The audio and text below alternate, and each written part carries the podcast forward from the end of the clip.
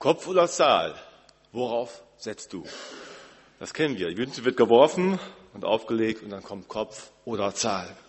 Das kennen wir vielleicht vom Fußballspiel oder in irgendwelchen anderen spielerischen Entscheidungen. Man muss setzen, man muss sich vorher überlegen, was wird so werden? Kopf oder Zahl? Worauf setze ich? Bei Spielen kann man das ganz gut machen, aber bei der Steuer zum Beispiel, zahle ich dieses Jahr meine Steuern oder nicht? Worauf setze ich? Bin ich ganz ehrlich diesmal oder nicht? Oder wenn es um viel mehr geht, wenn es um dein Leben geht, Kopf oder Zahl. Das spielen wir ja nicht einfach nur. Wenn es um Glauben geht, Glauben oder nicht Glauben, worauf setzt du? Was ist es? Ich habe 16 Jahre lang schon diese Münze hier, die ich gerade geworfen habe, die habe ich schon 16 Jahre in meinem Federetui immer drin. Zwischendurch habe ich die immer mal wieder in die Hand, in der Hand. Die habe ich mitgebracht aus Peru damals, 1997. Und äh, das ist ein Nuevo Sol, eine neue Sonne, diese Münze. Ein Nuevo Sol, der Name oder diese Münze hat eine Geschichte. Vorher gab es mal den Sol, das ist die Sonne. Und der wurde eingeführt Mitte des 19. Jahrhunderts in Anlehnung daran, dass im Inka-Reich, was ein großes, prächtiges, starkes Reich war, damals die Sonne vergöttert wurde. Die Sonne wurde angebetet wie kein anderer. Die Sonne war das Zentrum in diesem Reich und ähm, in Anlehnung daran, dieses prächtige Inka-Reich, das die Sonne so verehrte, daran wurde damals der Sol eingeführt, in einem ganz katholischen Land. Aber das hat man trotzdem gemacht, wurde der Sol eingeführt und er war lange die Währung in Peru. Bis 1985. Dann ist er so runtergegangen, dann hat er überhaupt keinen Wert mehr gehabt. Die Inflation ist so schlimm geworden, dass dieser Sol nichts mehr taugte. Man hat eine neue Währung erfunden und eingeführt, den Inti. Der gab es dann für sechs Jahre, der ist auch ziemlich schnell eingegangen. Ähm, und dann 91 wurde der Nuevo Sol eingeführt und den gibt es seitdem, die neue Sonne. Und die D-Mark könnte man auch so ein paar Sachen erzählen. D-Mark gibt es ja auch schon über zehn Jahre nicht mehr. Jetzt haben wir den Euro. Manche sagen, wir müssen die D-Mark wieder einführen. Gibt es ja auch. Ähm, und früher hat die deutsche Währung eben auch nochmal andere Namen gehabt. Gibt es auch Geschichte so Münzen, Währungen, die kommt und geht. Irgendwann ist die Münze nichts mehr wert. Dann kommt die Inflation. Oder das Land, das Reich, die Macht, die dahinter steht, dieses System, für das die Währung steht, hat keine Macht mehr. Das Inkerreich ist schon lange verfallen. Die Währung des Sols ist irgendwann in der Inflation gescheitert. Und politische Systeme scheitern und ihre Währung damit oder wirtschaftliche Systeme verändern sich und so kommt dann es dazu, dass aus der D-Mark der Euro wird. Münzen sind nur so stark wie das System, das dahinter steckt. Die Münzen sind mehr als nur einfach eine Münze. Sie stellen etwas dar. Darum geht es heute auch in der Predigt. Damals, als Jesus lebte und wirkte hier in der Welt, da hielten viele Jesus nicht für bare Münze. Sie sagten, Jesus, das ist Falschgeld. Jesus kann man nicht trauen. Wir glauben nicht, dass das, was er sagt, wofür er steht, dass das echt ist. Und darum wollten sie ihn eine Falle stellen. Sie stellten ihn eine Fangfrage. Und dabei ging es auch eben um eine Münze. Um eine Münze. Aber eigentlich ging es um noch viel, viel mehr. Ich lese aus Matthäus 22, die Verse 15 bis 22. Da gingen die Pharisäer hin, können wir auch mitlesen hier, da gingen die Pharisäer hin und hielten Rat, wie sie ihn in seinen Worten fangen könnten und sandten zu ihm ihre Jünger samt den Anhängern des Herodes. Die sprachen, Meister, wir wissen, dass du wahrhaftig bist und lehrst den Weg Gottes recht und fragst nach niemand, denn du achtest nicht das Ansehen der Menschen Darum sage uns, was meinst du? Ist es recht, dass man dem Kaiser Steuern zahlt oder nicht? Als nun Jesus ihre Bosheit merkte, sprach er, ihr Heuchler, was versucht ihr mich? Zeigt mir die Steuermünze. Und sie reichten ihm einen Silbergroschen. Und er sprach zu ihnen, wessen Bild und Aufschrift ist das?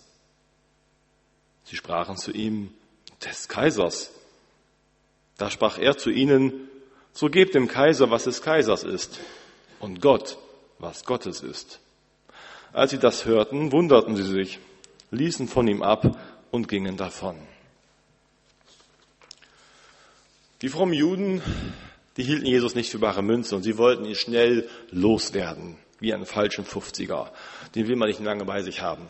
Sie wollten ihn schnell loswerden, aber sie waren nicht auf den Kopf gefallen, also machen sie es listig. Sie wollten ihm eine Fangfrage stellen. Und auch nicht selber sind sie angetreten, sondern sie schickten andere vor. Die Schüler der Schriftgelehrten schickten sie vor, dass sie mal gehen sollten. Und die Herodianer, also die Anhänger des Herodes, das waren Anhänger des Systems, Anhänger der römischen Macht. Ein seltsames Bündnis. Normalerweise koalierten die beiden gar nicht zusammen. Aber sie hatten wohl beide ähm, einen gemeinsamen Feind. Zumindest taten sie sich an dieser Stelle zusammen und gingen zu Jesus. Sie gingen zu ihm, in diesem seltsamen Bündnis, um ihn eine Falle zu stellen. Sie gingen und schmeichelten ihm erstmal, Jesus, Meister, Meister, das heißt, du bist unser Lehrer, wir wollen lernen von dir und du bist wahrhaftig. Du bist wahrhaftig, das glauben wir, ja. Und ähm, du bist ein Lehrer, der lehrt den Weg Gottes recht, auf rechte Weise, wörtlich auch gemäß der Wahrheit. Du scherst dich nicht um die Meinung der Leute. Du sagst immer die Wahrheit. Das, was du vor Gott wirklich als Recht siehst was Recht ist. Also haben wir eine Frage mitgebracht. Aber ihre Rede um so viel Wahrheit und so, die ist am Ende nur Lüge und Scheinheiligkeit, nur Boshaftigkeit. Sie halten Jesus für Falschgeld, aber selber merken sie gar nicht mehr, wie falsch sie eigentlich werden gerade. Jesus selbst sagt ja von sich, ich bin die Wahrheit. Johannes Evangelium. Ich bin die Wahrheit. Er sagt damit, Wahrheit macht dir an meiner Person fest, an mir, nicht an der Lehre.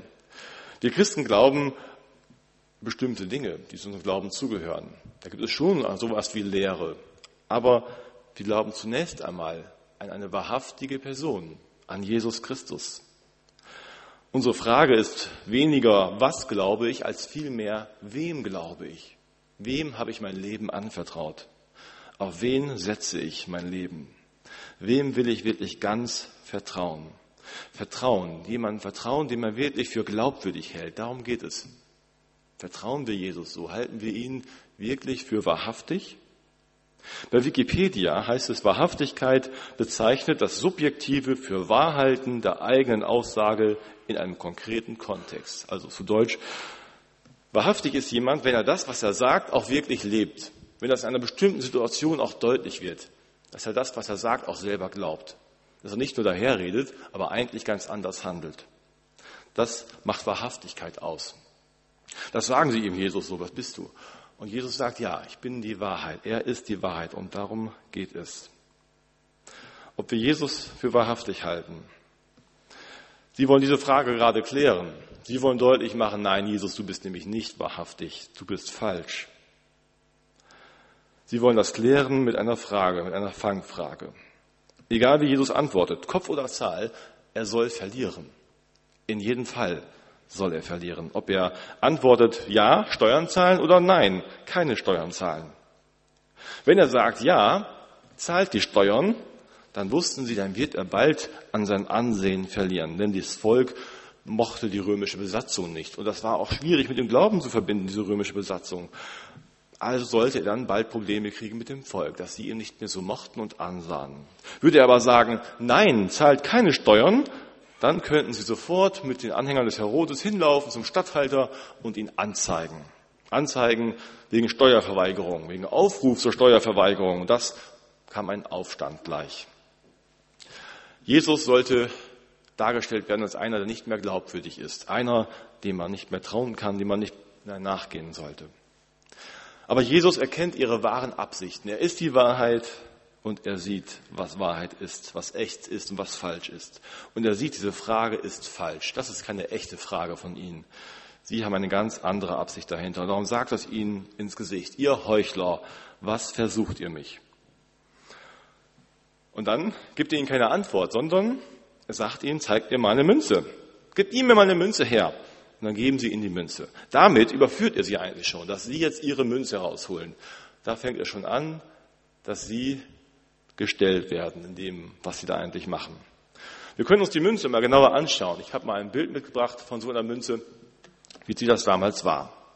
Darauf stand, wenn man noch die ganzen Ziffern sehen könnte, die sind jetzt hier nicht mehr alle zu sehen, ähm, vorne auf der Vorderseite war der Kopf des Kaisers Tiberius zu sehen. Darauf stand, etwas abgekürzt, teilweise ist in Klammern gesetzt, hier auf der Schrift mal auf der Folie, Tiberius Caesar Divi Augusti, Filius Augustus. Das heißt übersetzt, Tiberius, Tiberius Caesar Augustus, Sohn des göttlichen Augustus. Auf der Rückseite war auch was, was vielleicht für einen Juden nicht so erfreulich war.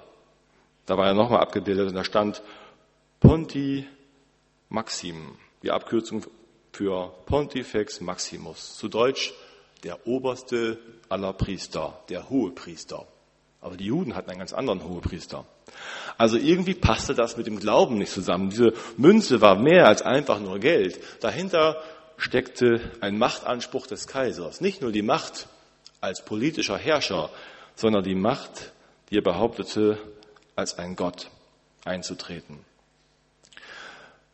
Wer diese Münze benutzt, wer mit dieser Münze umgeht und sie akzeptiert, der finanziert diesen Kaiser, der sich Gott nennt, mit, der unterstützt diesen Gott, diesen Götzen eigentlich mit. Wer diese Steuer zahlt, der ist doch vielleicht sowas wie eine Art Verräter, weil er diesem Gott huldigt. Selbst die frommen Juden aber, die Pharisäer und all die anderen, hatten scheinbar inzwischen kein Problem mehr damit. Sie zahlten alle ihre Steuern und benutzten alle diese Münzen. Es war einfach so. Man hatte so eine Münze eben in seinem Portemonnaie, genauso wie wir unsere Münzen dabei haben. Und damit hat Jesus sie eigentlich schon überführt. Ihr benutzt diese Münzen doch schon längst. Ihr habt diese Frage mit dem Steuerzahlen doch schon längst für euch geklärt. Ihr tut das. Ihr habt den Machtanspruch des Kaisers doch eigentlich schon längst anerkannt. Also, was fragt ihr so? Und dann fragte sie, wessen Bild und Name könnt ihr darauf sehen? Und dann müssen sie es selber aussprechen des Kaisers Bild und Name. Er ist da drauf zu sehen. Und daraus folgt, das sagt Jesus ihnen, wenn, es dem, wenn der Kaiser abgebildet ist da drauf, dann gehört es ihm wohl. Also, dann gebt dem Kaiser, was des Kaisers ist. Wenn der Name drauf ist, Bild drauf ist, ist das doch eindeutig. Das gehört dem Kaiser, also gebt ihm die Münze. Ich brauche die Münze nicht. Die Münze war geprägt geprägt mit dem Bild des Kaisers. Damit war die Zugehörigkeit klar. Diese Münze gehört ihm.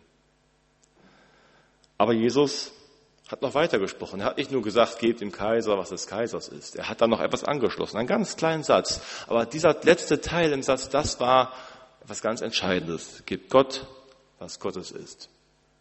Das, was Gott gehört, das sollt ihr ihm geben. Und das ist die eigentliche Herausforderung hier, wo Jesus sie herausfordert und überrascht. Die Steuern zahlt an den Kaiser. Das macht ihr sowieso schon längst. Aber Gott sollt ihr auch geben, was Gott zusteht. Macht ihr das? Die Münze geprägt mit dem Bild des Kaisers ist klar. Damit gehört die Münze dem Kaiser. Der Machtanspruch ist deutlich. Wenn man diesem Bild mal weiter überlegt, was das heißt, dann können wir mal weiterschauen in die Bibel. Das Bild, was hineingeprägt ist in uns Menschen, auf den ersten Seiten der Bibel im Schöpfungsbericht wird beschrieben, dass wir Menschen zum Bilde Gottes gemacht sind. Gott hat sein Bild in uns hineingelegt. Er hat seine Liebe ausgedrückt in uns, indem er uns schuf. Er liebt uns und schuf uns als sein Ebenbild. Damit hat er uns wertvoll gemacht. Er hat uns seinen Stempel, seine Prägung hineingedrückt wir sind zu seinem Bild geschaffen und damit sind wir wertvoller, wertvoller als alles Geld auf der Welt. Damit bist du wertvoller als jede Münze und jeder Geldschein. Unbezahlbar. Aber sein Ebenbild drückt auch mehr aus. Wenn er das Bild in uns hineingelegt hat, dann heißt das auch, hier macht er einen Herrschaftsanspruch deutlich. In den orientalischen Großreichen da war das so, wenn ein König herrschte über andere Länder, dann hat er hier und da noch dort Länder gehabt und er konnte ja nicht überall gleichzeitig anwesend sein. Darum setzte er Bildstatuen in diese Länder und die Leute sollten diese Statue sehen und bestaunen und sehen, das ist unser Herrscher und König. Wenn er auch gerade nicht in seiner Herrlichkeit hier zu sehen ist, in seiner Größe und Macht, hier sehen wir ihn an dieser Bildstatue. Stellvertretend steht diese Statue dafür und zeigt die Macht des Herrschers an. Und genau dieses Bild, dieser Begriff für diese Statue, die wird im Hebräischen hier angesagt. So sind wir Menschen gedacht. Wir sind als solche Symbole der Macht Gottes hineingestellt in die Welt. Wir sind das Ebenbild Gottes, heißt, Gott macht deutlich, ich bin der Herr über alles.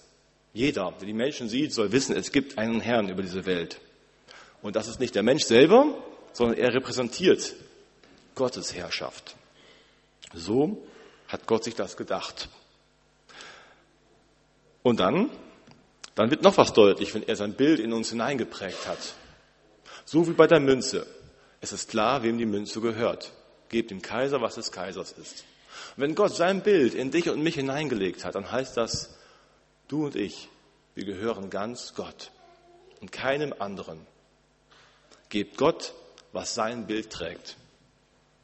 Gib dich selber ihm ganz hin. Und das ist das, was Gott seinem Volk Israel immer wieder gesagt hat, was das Volk Israel kannte als das höchste Gebot, was Jesus auch aussprach als das höchste Gebot.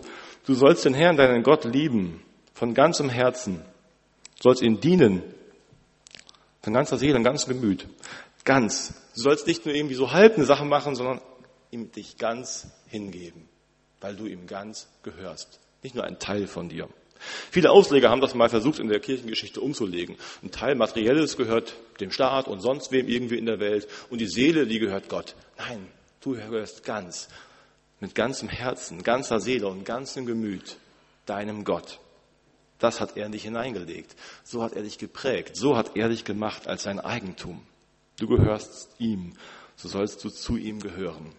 Gebt Gott, was Gottes ist. Das ist die eigentliche Überraschung. Das ist die eigentliche Provokation, die Jesus ihnen jetzt mitgeht und sagt, Leute, um Steuer geht's hier nicht. Hier geht's um was ganz anderes. Ihr verweigert euch Gott. Ihr wollt euch Gott nicht hingeben. Zahlt eure Steuern, solange ihr Gott gebt, was ihm gebührt. Das ist wichtig. Zahlt eure Steuern und stellt nicht solche hinterhältigen Fragen, denn damit dient ihr Gott nicht. Die Steuerfrage war eigentlich nämlich nur eine vorgeschobene Frage. Sie wollten ja was ganz anderes. Und so stellt Jesus diese Frage hier auch zurück. Leute, darum geht es nicht um die Steuer. Es geht um euch und Gott, um dich und Gott, ob du dich ihm ganz hingeben willst. In Gottes Reich, da zählen keine Steuermünzen, da zählt dein Glaube, deine Hingabe an ihn. Also Leute, zahlt eure Steuern, zahlt die GEMA-Gebühren, zahlt die Musik, die ihr euch runterladet im Internet oder die Filme, Zahlt das alles. Das, was ihr irgendwo anders her habt, wo eine Prägung drin ist, wo klar ist, wer das gemacht hat, bezahlt auch dafür. Aber das viel Entscheidendere darüber ist, dass ihr Gott Ehre gebt mit eurem Leben. Dass ihr euch ihm hingebt. Dass ihr ihm glaubt, dass ihr Jesus für wahrhaftig anerkennt und ihm glaubt. Das ist die entscheidende Frage. Könige und Kaiser die vergehen. Genauso wie ihre Reiche und ihre Geldwährung, die wieder verfallen und irgendwann nichts mehr wert sind. Das letzte Wort hat Jesus, nicht nur hier im Gleichnis, in der Begegnung mit den Leuten, in der Geschichte mit, dem, mit der Münze. Jesus hat das letzte Wort. Sein Reich hat Bestand in alle Ewigkeit. Er ist der König aller Könige. Er hat das Reich, das über alle Welt steht und er ist derjenige, der letzten Endes über allen Königen und Kaisern hier steht. Der Gehorsam gegenüber Gott, das ist das Gebot der Gebote. Steuergebote oder andere Sachen, das ist eine andere Ebene. Die ist irgendwo weiter drunter. Viel wichtiger ist, dass wir die Sache mit Gott klären.